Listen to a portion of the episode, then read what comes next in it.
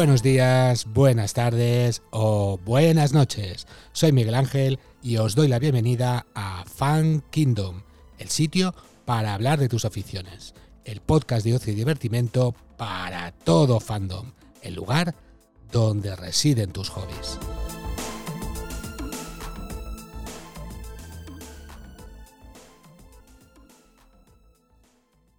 Por cuestiones de derechos de autor, podéis disfrutar de nuestros episodios optimizados en la plataforma de iVoox.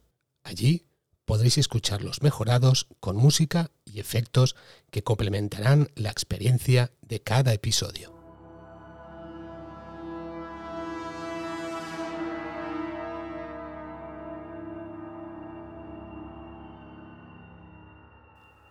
Bueno, pues eh, un día más estamos aquí delante de los micros en Fan Kingdom.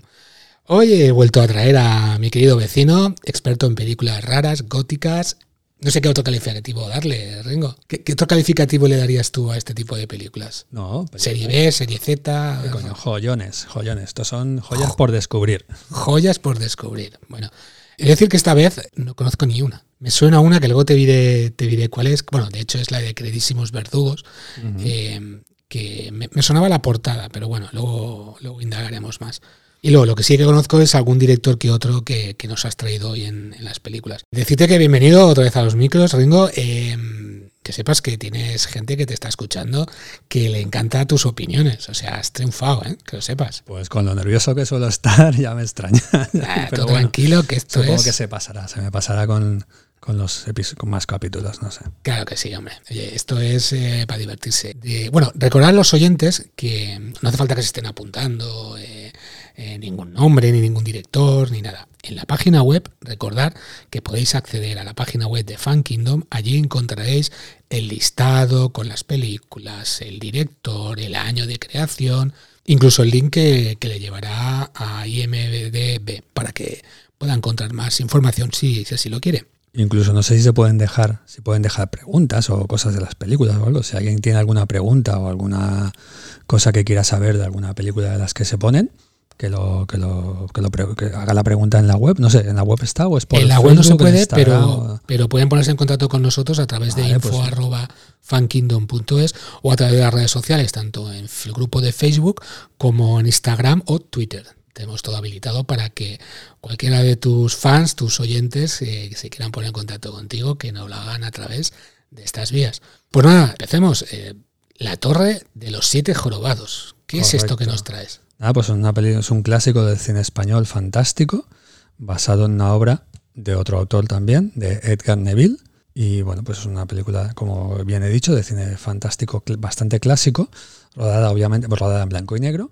Y pues las imágenes tienen una fuerza impresionante, sobre todo desde el, el personaje que hace de malo, por decirlo de alguna manera, como el, el actor principal, que curiosamente, que se llama Antonio Casas, curiosamente es un actor de comedia. Ah, Es un actor que, con mucho carisma en la época, eh, incluso con humorístico, pero que en esta película, pese a que él es el que pone el- la, el- el- la nota de humor, eh, funciona súper funciona súper bien. Entonces, tiene esa mezcla de, de, de clasicismo gótico, luego los decorados son espectaculares, eh, lo que son las, las profundidades, lo que es el, los subterráneos de bueno no quiero desentrañar mucho de la peli están muy bien hechos y, nada y entonces te- tenemos un poco el, ese terror clásico de la intriga de la trama con las notas de humor que pone el actor principal Antonio Casas Estamos hablando, como tú has dicho, de una película española, aunque la dirige Edgar Edgar Neville. Neville. Eh, correcto correcto y está basado en, en un libro homónimo igual Y bueno, esta película es del 1944, con lo cual, como hemos dicho, en blanco y negro. sí en blanco- pero, en para, glorioso blanco y negro pero para ti una joyita también, ¿no? Sí, está muy, la película está está súper bien, desde la, toda la historia que cuenta, que es fantástica, a el personaje principal del, del malo, la estética que tiene, la manera que aparece, que le aparece al, al protagonista. Y luego hay, hay otra subhistoria que es la, un poco como el romance de, de Antonio Casas, que es el, el actor que, que digo que pone una nota así un poco humorística, junto con, con la chica de la película. Entonces se va entrelazando un poco todo. Las vidas de ellos junto con la trama, la trama principal. Este no será familiar de Mario Casas, ¿no? Eh, no creo, no. No, no lo he investigado, pero no, no creo, no creo. Muy bien. Pues eh, me la apunto. Bueno, la apuntamos, la pondremos en la página web. De hecho, y- de hecho, la edición, eh, hasta hace muy poquito, de hecho, por eso te comentaba si alguien quiere poner alguna vez o preguntar algo, lo digo porque muchas de las películas, la mayoría no están editadas todavía en castellano o no hay una edición española. Algunas incluso no tienen edición, en la- ya afortunadamente en pocos casos, porque ya se está editando mucho a nivel mundial, algunas las hay que ni siquiera tienen tampoco edición eh, en otros países. Pero en el caso que nos lleva ahora mismo, de esta de la Torre de los Siete Jorobados, hace muy poquito, recientemente, pues quizás menos de un año, ahora menos de un año, la, a ver, ¿se pueden decir nombres o sí? Lo digo porque la, la editora 39 Escalones, que la página web es www.39escalones.es, la editó en Blu-ray con muy buena calidad, con un estuchito, con un slipcase de estos de cartón y con la, con la película dentro.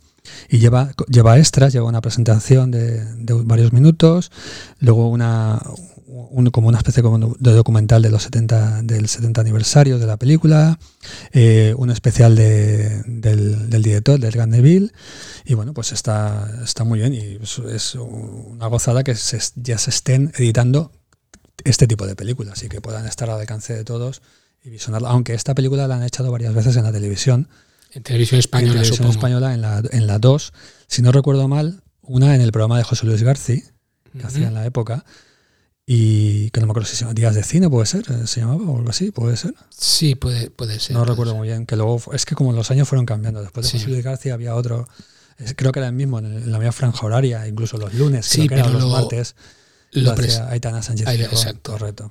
Pues yo, esta peli ya la han echado. Esta, esta peli sí que, sí que se ha podido visionar en la televisión bien. española, va- yo creo varias veces. Bueno, decir que, que tenemos en la, la portada este Blu-ray eh, disc en, en la mano y la verdad es que la portada es, es muy interesante, ¿no? Ese blanco y negro con el personaje que supongo que será el malvado. Sí, es que no, no es mal, no es bueno, no es Bueno. malvado, no, es- no es malvado, pero, pero da, da ese, ese punto de, de la estética que tiene un poco pues de, de- de terror, claro, en la época, imaginaros en la época, no es lo mismo que ahora, que estamos la gente está más acostumbrada a brutalidades, a aberraciones, a maquillajes, a efectos especiales.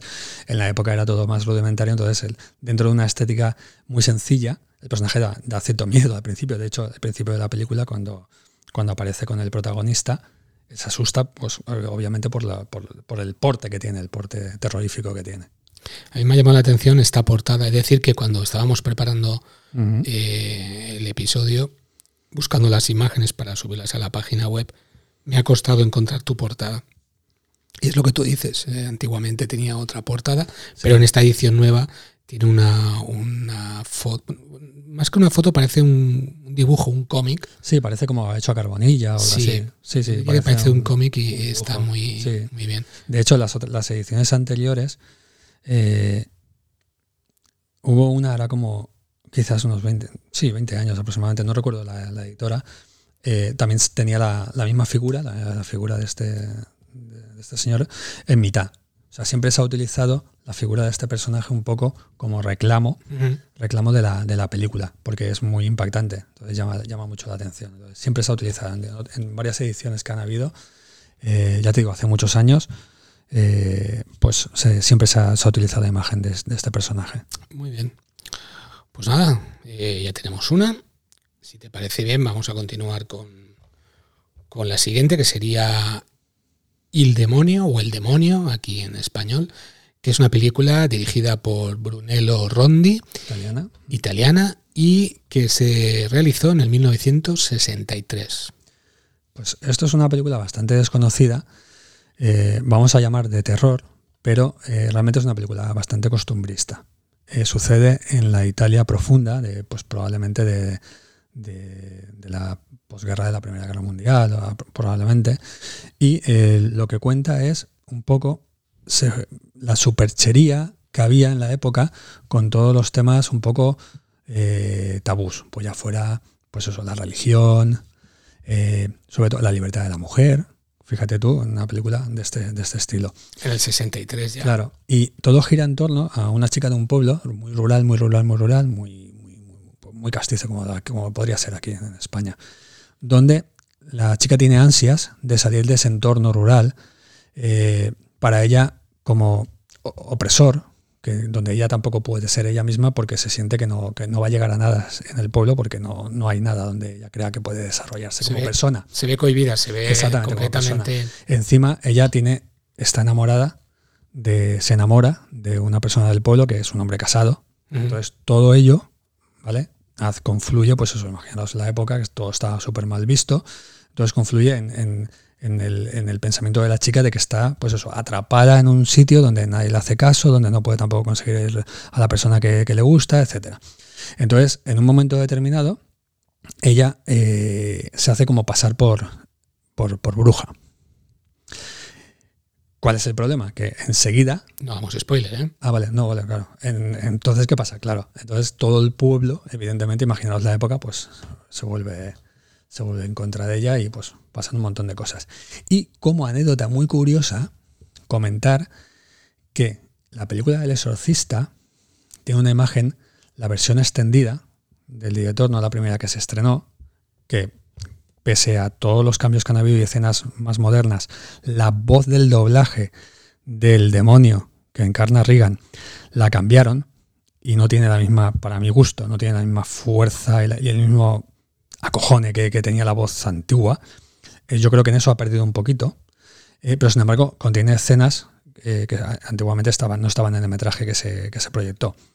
Una de esas escenas que se ha hecho muy conocida a raíz de que saliera esta edición del director es la de, la, de Reagan poseída bajando por la escalera en plan araña al revés. Sí. Pues, Haciendo el pino el, puente, digamos, ¿no? Pino puente, Pues e, esa escena, o, sea, o esa, esa, niña bajando por la escalera, ya, la, pues, que se le atribuye a la película del exorcista, pues la protagonista en esta película hace la misma eh, tipo de escena. La misma posición, el mismo tipo de andar y lo mismo. Entonces, como curiosidad. Que no es original del exorcista. Exacto, podría parecer que esa escena es original del exorcista, sin embargo, ya aparece lo mismo exactamente, pero en otro entorno, obviamente, pero lo mismo, lo mismo, lo mismo. Por la protagonista de esta película. O sea, que se lo debemos al director eh, Brunello, Rondi, que es el que se encargó de. Correcto, correcto. Rodada en blanco y negro, por lo que también, una vez más, las imágenes. A ver, aquí esto no es una discusión de que si el blanco y negro es mejor o el color, no.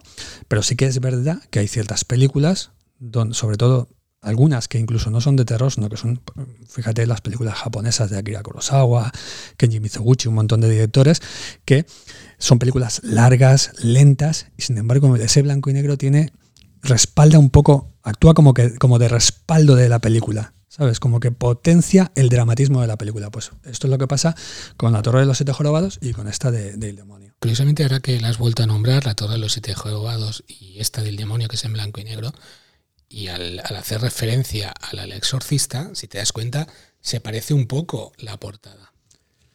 Se parece la ah, luz, eh, el hombre de negro. la farola, claro, la luz de la farola, el hombre de negro. Correcto, el hombre de negro como el padre, claro. Claro, el padre de Carras delante de. Merrin, Merrin. no, Carras es Merrin. No, es Merrin, Merrin. Merrin es padre Carras, Carras. es el, el, joven. Ah, vale. el padre Merrin es, Merrin, que es el que, el que llega. Sí, sí. Y, exacto. Exacto esa, esa luz de, de, la calle que la portada recuerda, y la portada es en blanco y negro que exactamente correcto correcto vuelve a hacer referencia a estos clásicos eh, originales. exacto pues sí correcto. Muy bien apuntado. Muy bien pues pasemos a la siguiente. Ya pasamos como veis estamos pasando de años eh, vamos acercándonos eh, a nuestra época pero todavía estamos en el 72 con La trágica ceremonia en Villa Alexander, una película de Ricardo Freda, entiendo que también italiana, ¿no? Eh, sí, bueno, la producción no sé de quién será, pero el director desde luego sí. Esto es un locurón increíble, esto es que es para ver, verla, ¿no? se puede... Vamos a ver, Ricardo Freda es un, es un director que italiano bastante dentro de los cánones, un poco fuera de lo, de lo normal, ¿no? Ha hecho, ha hecho Peplums, ha hecho, creo que recordar que algún Spaghetti Western también, y bueno, luego ha rodado esta, rodó esta película, inclasificable totalmente cuando la veáis, donde, eh, curiosamente, sale de, de, protagonista, uno de los protagonistas de la, de la película es Máximo Valverde, recordado aquí en España por ser uno de los, podemos decir, galanes, galanes de la época de los, pues, de los años, durante los años 70, 80, me imagino, principios de los 80. Y la película, pues bueno, narra eh, las peripecias de unos jovencitos que se pierden por el- lo típico, una historia bastante recurrente, ¿no? Unos jovencitos que se pierden por, el, por un camino y a- aparecen en un caserón. Eh, les invitan a pasar la noche y a partir de ahí, locurón total. No voy a decir nada más, pero la- el final es completamente... Cualquier cosa que os imagines, no te lo imaginas. Os diremos que, que aquí pone DVD eh, de terror italiano y bizarro. Vale, sí, esto es una edición. Mira, estas son unas, unas ediciones que sacaron Filmax, Ajá. la casa Filmax, hace un montón de años. Esto debe de tener, pues cuando empezaron, cuando, pues probablemente 20, a- 20 años, con, mucha facilidad. Y sacaron varias colecciones mm, eh, con, donde cambiaba el color. Viene en la, en el, cuando veáis la foto en la web, viene el color en rojo y luego viene una foto central que es la, la- por decirlo de alguna manera, la portada o lo que identifica la película.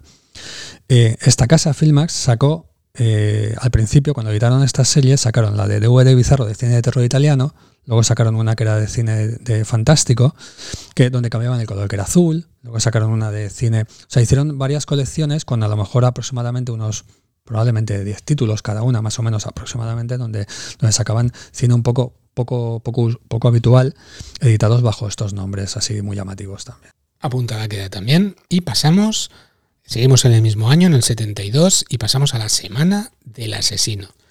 Una película ya española, creo, de un director español, de Eloy de la Iglesia. Correcto. Y bueno, ¿qué nos puedes comentar de esta película? Pues vamos a ver varias cosas. Eh, primero de todo, esta película sí que también la han echado en la televisión, en la televisión española eh, varias veces, eh, por cierto. Lo que no recuerdo es que yo creo que prácticamente todas las veces que la han echado es la versión eh, censurada, la versión cortada. Ya le explico por qué. Sí, ahora explico el porqué.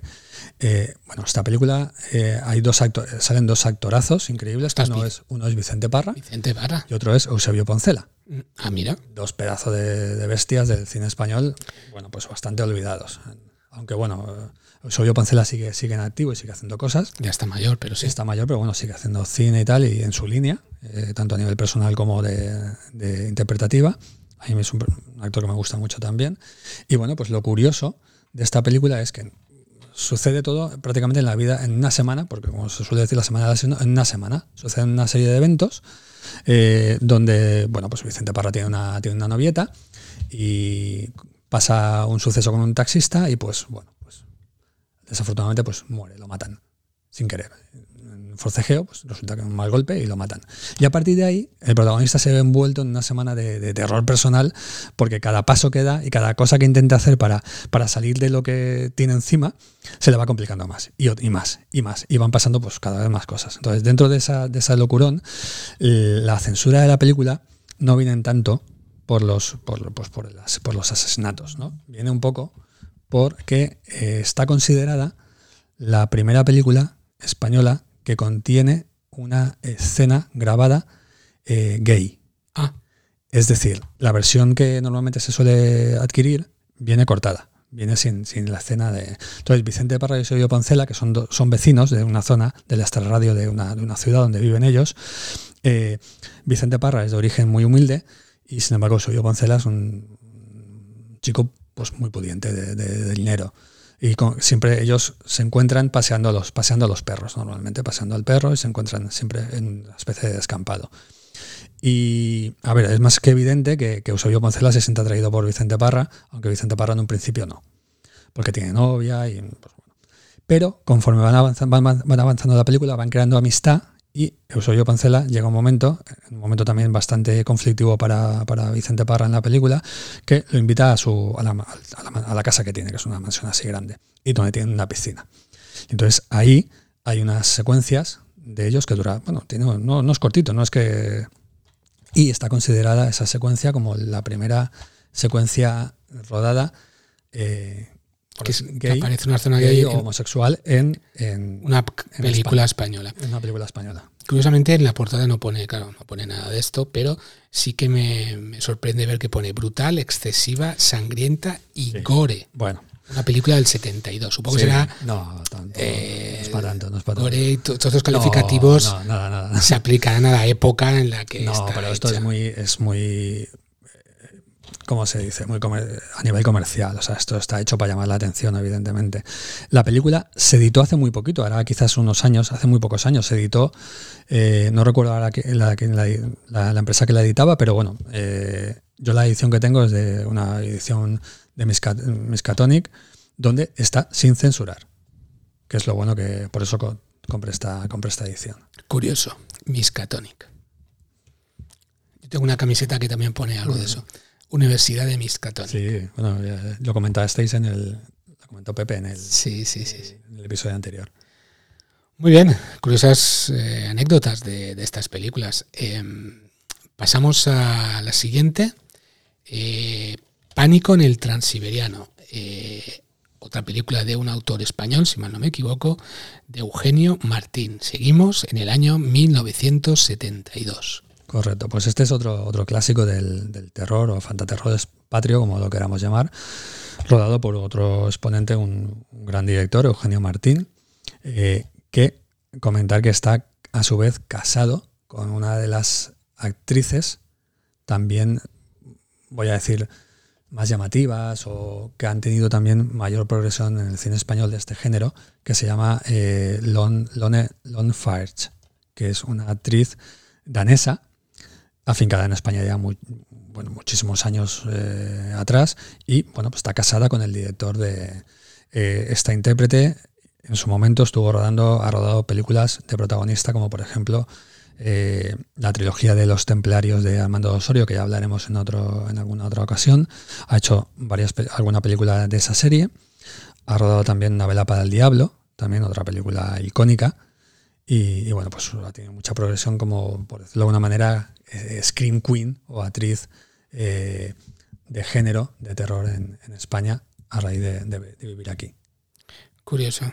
Y el elenco de actores de esta película... Es- eso te iba a decir, sí, sí, porque es, estos es internacional, es brutal. son muy famosas. Este, este director siempre ha intentado rodearse un poco también de- de actores muy principales. Sí, sí, aquí están desde Christopher Lee, que es el, el Drácula de la Hammer clásico. Y nuestro Sauron. Peter lo- Peter Cushing lo mismo.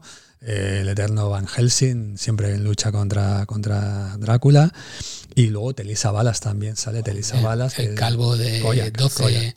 y 12 en el patíbulo. 12 en el patíbulo también, correcto, correcto. Y bueno, pues eh, recomendar la película. Esta es muy entretenida. Eh, sucede prácticamente todo, evidentemente, en un tren y está muy, está muy curiosa. Mezcla bastantes, bastantes géneros. Muy bien, pues una más y esta sí que conocemos bastante a los actores. Eh, pasemos a una que me has colado, que no me tenías preparada. Eh, Eh, sí, no me acordé. no te- se llama Thriller, A Cruel Picture. ¿Qué es esto? Pues, ¿te acuerdas que en el primer episodio comentábamos el, tipo de películas Rape and Vengeance, que eran las de violación y venganza? Pues Sí. esta es una más de, de esa serie Ajá. también setentera, eh, con la particularidad de que esta peli es bastante, bastante explícita, tanto en las muertes que tiene como en la, en la historia. La, la actriz hizo muy popular en la época, que, se llama, que es, también creo que es danesa también, Cristina, no, sueca, perdón, me equivoco, sueca, eh, Cristina Lindberg. Fue una especie también de, de musa o mito sexual en la época, la chica era muy guapa, y la película con- contiene la versión no censurada, como siempre, en este caso contiene insertos porno. Ah. Pero tal cual. O sea, no ese, ni no que se ve una tetilla, no, no. Insertos porno en toda regla. Estamos hablando de una película del Del 70. 72. 72. correcto. Sí, sí, sí, sí. Y que ya la película, por el contenido que tiene, ya es, pues por, por lo menos para la época, fuerte. Pero esta película estuvo también censurada muchos años por eso mismo, porque. Yo Y está cortada, está cortada por eso. Claro, yo entiendo que esto estaría censurado hasta bien entrado en los la película. 80. Muy bien. eh, pues viendo la portada, mm, bueno, no es un que sea un clasicazo, eh, pero no diría yo que fuera esta película tan antigua. Yo lo- le podía dar una, una de los 80, los Ochentera, 90 sí. tal vez. No esperaba que No, fuera de los setentera, 70. Sí, sí, sí. No, tiene una estética muy Kill Mira, si te fijas en la chica, tiene una estética así muy Kill Bill, ¿no? Por Sí, sí, sí, es que me suena mucho. Incluso la mujer está con el parche. incluso el parche tiene, el parche tiene un porqué, en la, evidentemente, que bueno, es fácil deducible en la película. Entonces, mm, Muy bien. Pues pasemos a otra. Esta vez ya nos acercamos al, al año 75. Bueno, en verdad tenemos una que es la del 74, que no la has traído, que es Las hijas de Drácula. Ah, vale, no, pues ya está. Sí, sí, claro, claro. Es de José Ramón Larraz. Oh, pues perfecto, no me hace falta nada, nada, perfecto. Eh, eso es un, pues, un clásico del cine de la raza. Primero de todo, me gustaría reivindicar la figura de ese director y la memoria de él. Murió hace poquito, murió hace unos años. Eh, José Ramón Larraz, eh, para mí, eh, yo lo considero un, artista integral. Es decir, el tío fue guionista y dibujante del Coyote, de la serie de- del Coyote. Creo que también pintaba. Escribía guiones, guionista, director de cine. Dandy en sus tiempos libres. E- Este es el, el que hablamos la otra vez, que era, hizo la película de Whirlpool. Exactamente, la de Remolino. Vale, correcto, vale, vale, correcto, correcto. La misma película de Remolino, pues eh, Las hijas de Drácula, en este caso, eh, la he traído porque es una película en la que se han hecho varias. Hay varias películas que están un poco basadas en esa película, como podría ser Víctor Matellano, incluso hace muy poquito, recientemente, un autor español, eh, rodó Vam- Vampiras, Vampires, o Vampir, creo que es, que es una película basada en la obra de, en la, en la misma obra de, Las hijas de Drácula de Larraz. Y, y bueno, pues eh, es un director que me gusta mucho, por eso he querido traer esta película también, que es muy visual. Esta película es en color, pero las imágenes son súper oníricas. Es decir, es un, un tío que va con un coche y se pierde por unos bosques así británicos. Y otra de las cualidades de la Raz, que es que siempre intentaba rodar en paisajes europeos. O sea, normalmente no- rodaba en España. Lo que le- y con actores extranjeros también. Eh, España está en Europa. Sí, bueno, me refiero, fuera de, perdón, fuera de España. Sí, sí. Perdón, fuera de España. Es que como antes no se consideraba. Sí, sí, vale, te entiendo, sí, sí. Exacto. Eh, para darle una- un look mucho más auténtico, mucho más anglosajón a las películas. internacional. más anglo- exactamente, más internacional y siempre rodando con autores extranjeros.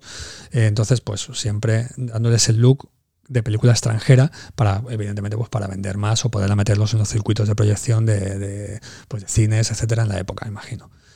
Eh, eso, pues es un tío que va conociendo con el coche y se pierde por unos caminos así boscosos y llega a un caserón. Y ya antes del caserón ya nos aparecen las figuras de dos, de dos chicas así muy etéreas, como muy también muy guapetas, muy pálidas, en, en las- en los lindes del bosque con la carretera.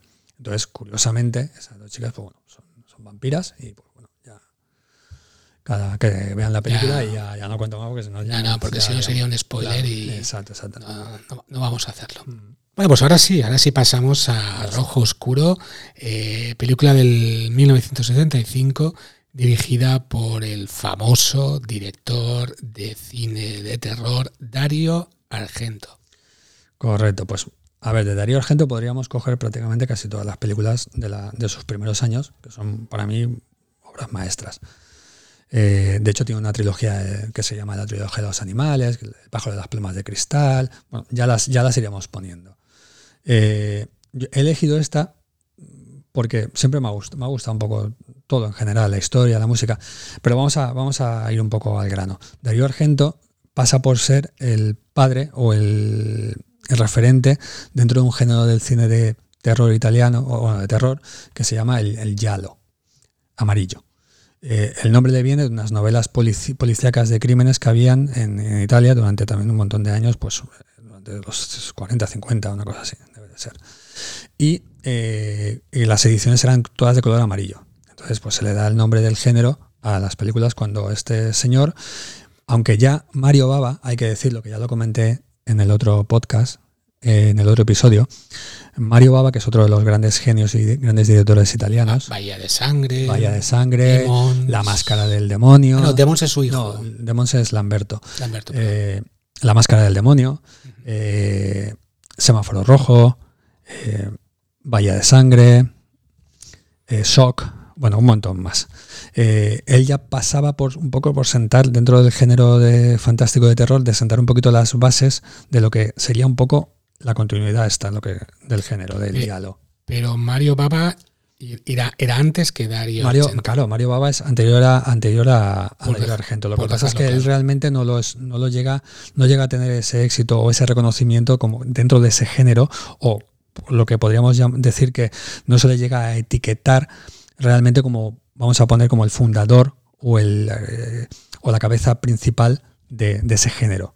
Entonces, Darío Argento, yo pienso que muy basado, bajo mi opinión, muy basado en algunas películas como Bahía de Sangre, Shock de, de, Mario Baba, lleva, lleva las ideas del visuales de la cámara a otro nivel.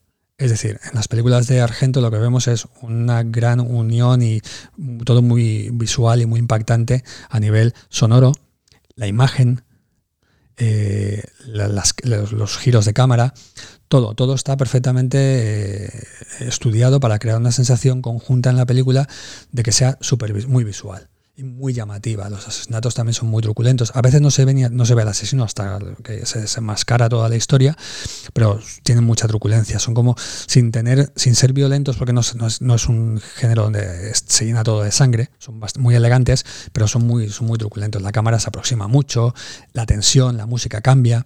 esa, muy, visual. Esa manera también de hacernos ver cosas sin enseñárnoslo es muy buena. O sea, porque tú lo imaginas y a veces es peor la imaginación de uno. Exacto, exacto. Aquí, lo que estás viendo. Claro, esta peli es bastante un buen referente de eso porque eh, realmente eh, al final de la película, cuando se, desvela, se desvela, por decirlo, se desvela el asesino, eh, es, un giro brutal. No te lo, al principio no te lo, no, es algo que se espere. Como conforme va avanzando la película, no te esperas, no te esperas, no te esperas ese final. Entonces, lo bueno que tiene es lo que comentaba. Eh, va todo en un conjunto. Él cuida mucho, cuida mucho, pues eso, cuida mucho la imagen, las localizaciones, eh, los personajes, todo, todo eso hace que la película sea, pues, aparte de, evidentemente del guion que tenga, hace que sea una experiencia, pues bueno, pues son pelis eh, para mí estupendas. Y por lo que ha sido muy, muy conocido. Puntualizar que esta película, que es del 75, recibió el premio del Festival Internacional de Sitges en el 76 a la medalla, a medalla de oro al mejor director de Dio Argento. Ya, teníamos ahí ese festival de miedo y de terror. De... Acaba, acaba de, acabar la, última edición, hace escasamente unos días, una semana. Sí, sí, sí, hace unos días de, esta grabación se, terminó la, última edición de este año. Muy bien, pues pasemos ahora a otra película española, Queridísimos Verdugos, eh, dirigida por Basilio Martín Partino. Patiño, Patiño. Patino, Patino. Patino, perdón, Patino. Película de 1977 y de la cual me he enamorado de la portada, porque me encanta. Sí, pues va a ser lo mejor que, que, tenga. Sí. A ver, os comento. Esto, esto más que una, es una película grabada en formato tipo documental. Eh, es decir, no es una película en sí con un guion, con unos personajes. Hay muy poquitos personajes y todo gira en torno a la figura en España que había antiguamente del verdugo. Es decir, había una persona, bueno, en realidad habían dos o tres, iban por, por comunidades o por secciones, por decirlo de alguna manera, eh, la figura del verdugo, que eran los que ajusticiaban. Garroteville. Sí, claro, Garroteville o la horca o lo que en su momento el juez o el sistema de la época concretaran. Entonces, eh, esta, esta, película lo que es, es, una especie de documental basada en la figura de esos tres personajes, de esos tres verdugos que había en España durante décadas hasta que se abolió totalmente la, pena de muerte allá por los años, ya bastante metidos en los, yo, cerca de los 70, ya del 70 y algo, creo, si no recuerdo mal.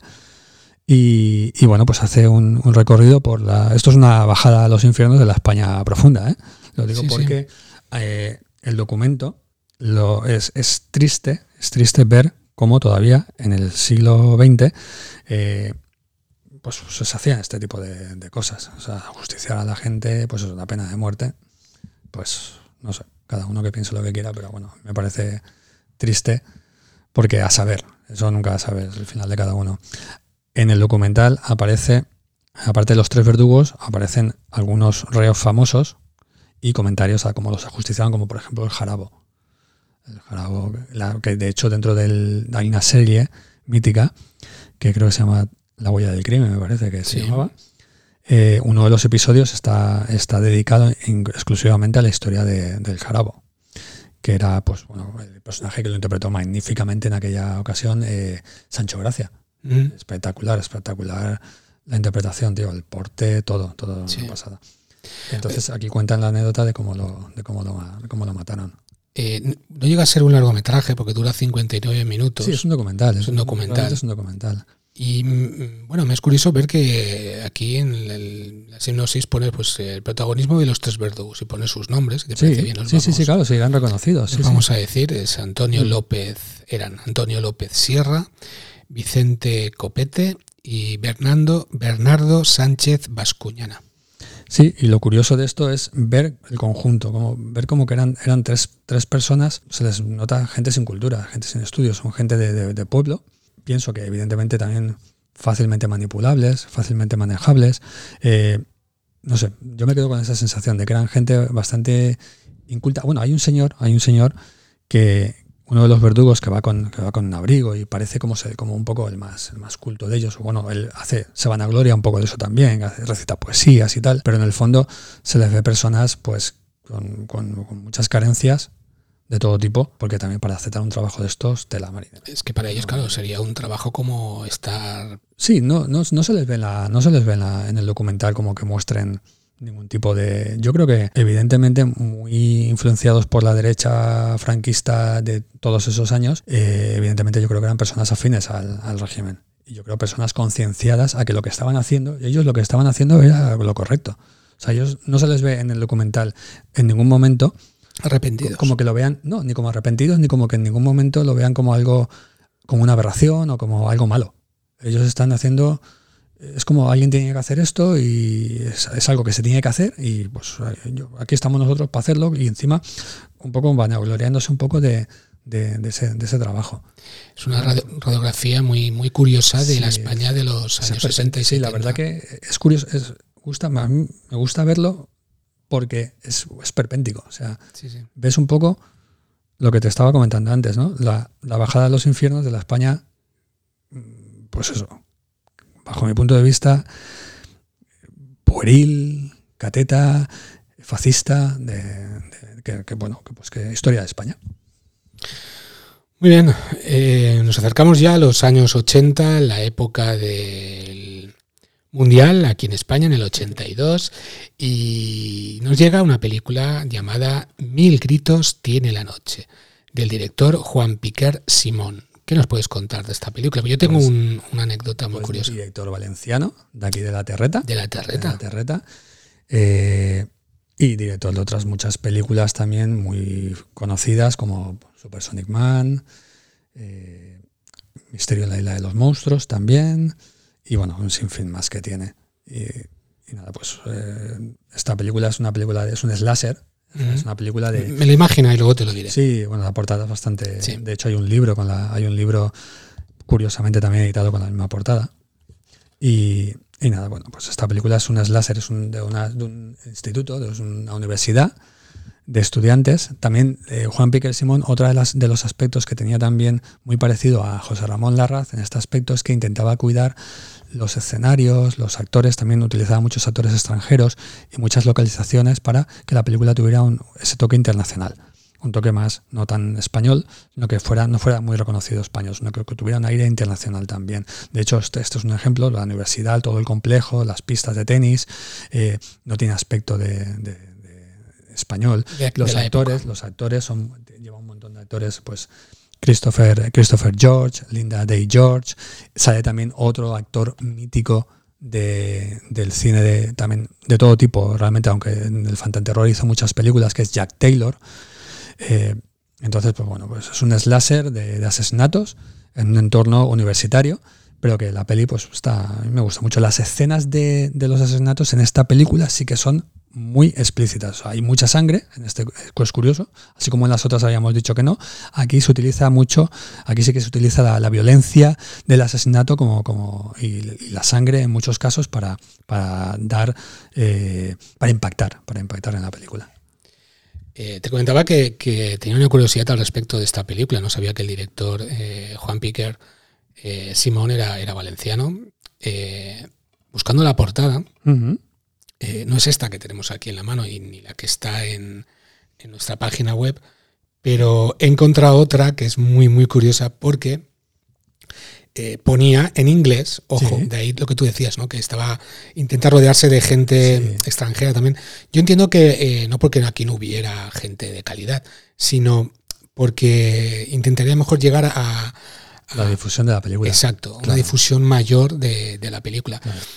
Pues la versión inglesa, o por lo menos en, en inglés, eh, ponía, no hace falta que te vayas a Texas, a la masacre Ah, de vale, Texas. sí, Texas Chainsaw. Exacto. Aquí también tienes sangre. Vale, vale, correcto, sí, sí. ¿vale? Sí, Entonces, me, parecía muy curioso. Sí, en algún póster yo también lo he visto, sí, sí. Me parecía muy curioso ese, ese llamativo mensaje, ¿no? Claro, Decir, pues mira, viene todo un poco a eso, a la- Claro. Al intentar que la película obviamente tuviera muchísima más difusión en el mercado internacional que aquí en España, que lamentablemente eh, todo este tipo de cine ni estuvo debidamente apoyado, ni... Entonces, pues claro, se intentaban buscar las castañas fuera, estaba todo Claro. enfocado un poco a- a- al mercado internacional, sobre todo americano, europeo. Pero eso es como todo. O sea, aquí cuando se hace aquí en España es malo. Y cuando viene lo mismo de fuera es, una, maravilla. correcto. Esto. Sí, sí, siempre- es siempre ha la, historia, pasado. la historia de siempre. Es la historia nuestra. Sigamos, aún nos quedan eh, unas cuantas películas. En este caso, eh, creo que es algo diferente. El secreto de la isla de las focas, película de John Sayles eh, del 1994. Ya nos acercamos eh, más a nuestra época. Sí, esta es una película muchísimo más moderna y aparte no tiene absolutamente nada que ver con, el, con lo que podríamos llamar terror, eh, para nada. Es una historia, eh, bueno, de, leyendas y de fantasía, por decirlo de alguna manera. Es una, película basada en, Irlanda y en las leyendas irlandesas, en el folclore irlandés.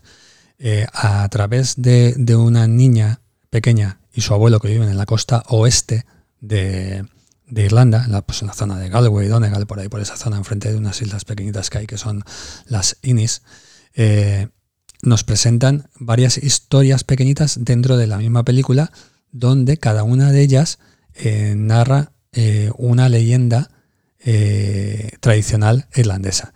Ya sea, por ejemplo, la de la sirena, la sirena mujer, la Kelpie, ya sea la del pozo. Hay varias historias que se entrelazan en, en la, en, la, en la historia de la película, de la chiquilla con el abuelo y, la, y lo, que, lo que viven allí en Irlanda, en la zona donde viven, con la turba, etcétera. Oye, esta, esta me la vas a dejar. Aunque eh, no sé por qué me huelo que la he visto. Al ver la portada me huelo, al ver esa... En la tele, esta película en la tele yo no recuerdo, no, a ver, es imposible estar siempre pendiente de todo, pero yo esta película nunca la he visto anunciada en la televisión. De hecho, me costó bastante conseguirla porque en su día se editó en, VHS. De hecho, aquí en España no llegó a estrenarse en los cines. Bueno, miento, perdón. Sí que se llegó a estrenar en los cines, pero en los cines que habían de, versión original. De hecho, aquí en Valencia yo la vi en, versión original en, los cines Babel. Y poco tiempo, de, bueno, tiempo después se editó en vídeo en VHS y desde, entonces hasta que Divisa, eh, esta edición es de Divisa y debe de ser pues eso también de hace, de hace un montón de años eh, la película. Eh, hasta, que no, hasta que no llegó Divisa no, no se editó en, en DVD. Actualmente creo que está descatalogada y no está de nuevo editada. Se puede, se puede ver en plataformas de Vale, streaming, sí, hombre, claro. en Plex. Plex es una plataforma que se puede descargar gratuitamente Sí, claro, claro, Internet hoy en día está y prácticamente ahí, todo. ahí se puede ver. pero que ahora descontando de la edición esta que hay de Divisa de hace también ya varias décadas, no hay, creo que no hay, no existe por lo menos una, una edición ahora mismo en español de, esta película, creo. Oye, pues esta me la vas a dejar porque quiero, quiero verla. Y, y bueno, ya, ya os iré contando. Intentaremos, eh, ya que lo hemos comentado, eh, aunque ahora no está todavía actualizado, pero cuando os escuchéis este, este episodio ya estará. E intentaré poner en la página web eh, si en alguna plataforma alguna de estas películas podéis, podéis verla. Eh, bueno, vayamos a la última película, si te parece bien, Ringo. Sí, En sí. este caso traemos, bueno, mejor dicho, nos traes Calvario, película del 2004-2005. ¿Y qué, de, de qué va esto? Porque viendo la portada, Sí, eh, pues da yuyu, ¿no? Un poco de miedo. Es una película, creo que es francesa, si no recuerdo mal, de un director francesa o belga, eh, del director Fabrice Duels.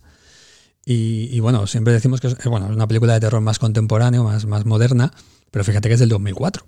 Sí, sí. es que, claro, acostumbrada a todo lo que hablamos siempre de los años 40, 50, 60, 70, bueno, pues esto es una, una película de terror un poquito más, más, bueno, más moderno, en el que la historia es un poco... Eh, recurrente. O sea, eh, trata de un, de un chico que se dedica a hacer actividades para como actividades animador. Es animador de, de, pues de los de ancianos en las residencias, se viste de payaso, hace actuaciones musicales. Entonces va por los pequeños pueblecitos así bastante eh, con poca población haciendo sus shows.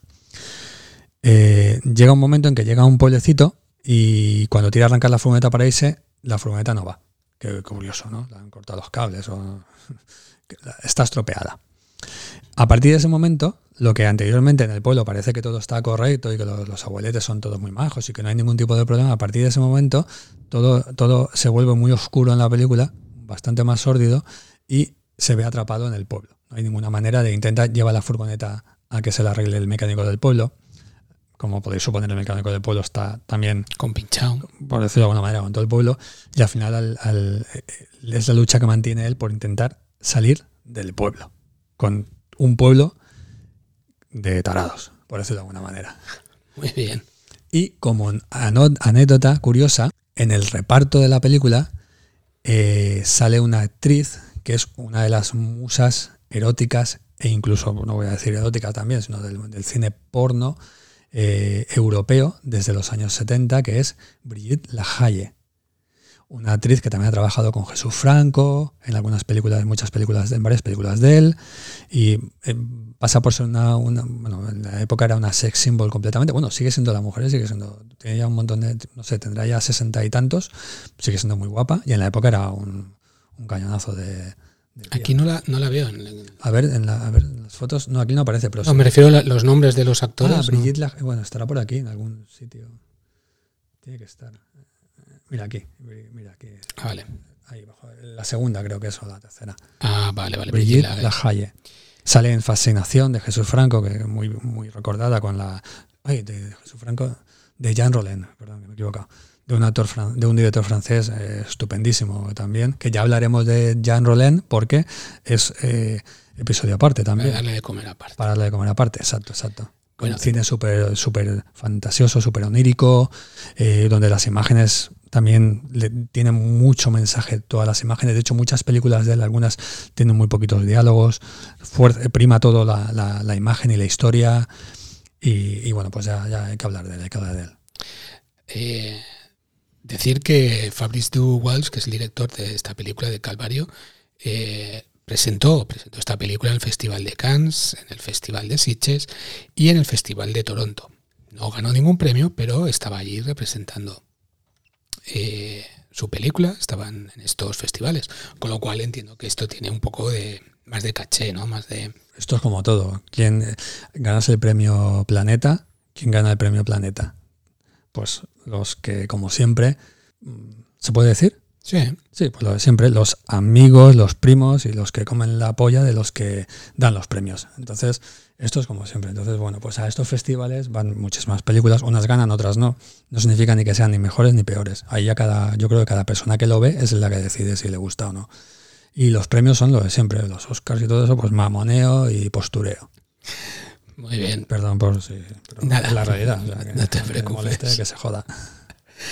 Muy bien, Ringo. Oye, pues eh, hemos traído 11 películas muy interesantes que yo creo que nos ha quedado un episodio muy, muy divertido. Sí, estoy más contento con este que con el primero. Se te ve más suelto. Seguro que sí, seguro que luego, seguro que es peor luego. Porque... No, no, luego siempre mejora. Pero sí, el primero estaba muy nervioso, este también, pero no sé, sí, no. Nada, este es el comienzo de una larga, larga lista de episodios. Ah, esperemos, esperemos. Que, que, nos vas a ir trayendo películas y libros y todo aquello Que, que tú creas conveniente. Nada más, eh, agradecer a los oyentes que estén ahí fielmente, eh, darte por supuesto las gracias a ti, Ringo. encantado. Y recordar a, todos nuestros oyentes que pueden suscribirse eh, a iVoox, pueden apoyar el podcast, eh, que nos ayudará mucho si lo hacéis económicamente. Es eh, desde 1,49€, eso no es nada, eso es menos que un café al mes. Nos podéis ayudar mucho, no, no os lo imagináis. tenemos la página web, tenemos que posicionarnos, tenemos que conseguir que nos escuche más gente para llegar a, a más personas que le interese todas estas estas cosas, estas curiosidades, estos hobbies que tenemos todos nosotros. Recordad que os podéis poner en contacto con nosotros a través de info.fankingdom.es o de Twitter, Instagram o el, el grupo de Facebook. Sin más preámbulo, nos despedimos. Gracias Ringo. Adiós.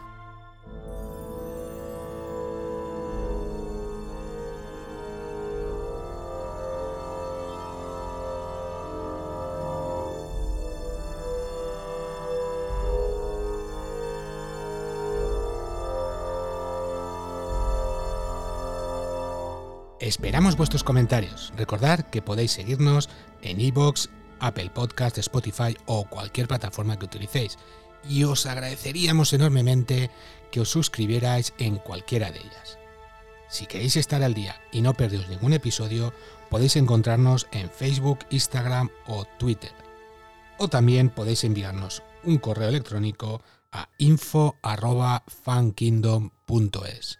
Gracias por escucharnos.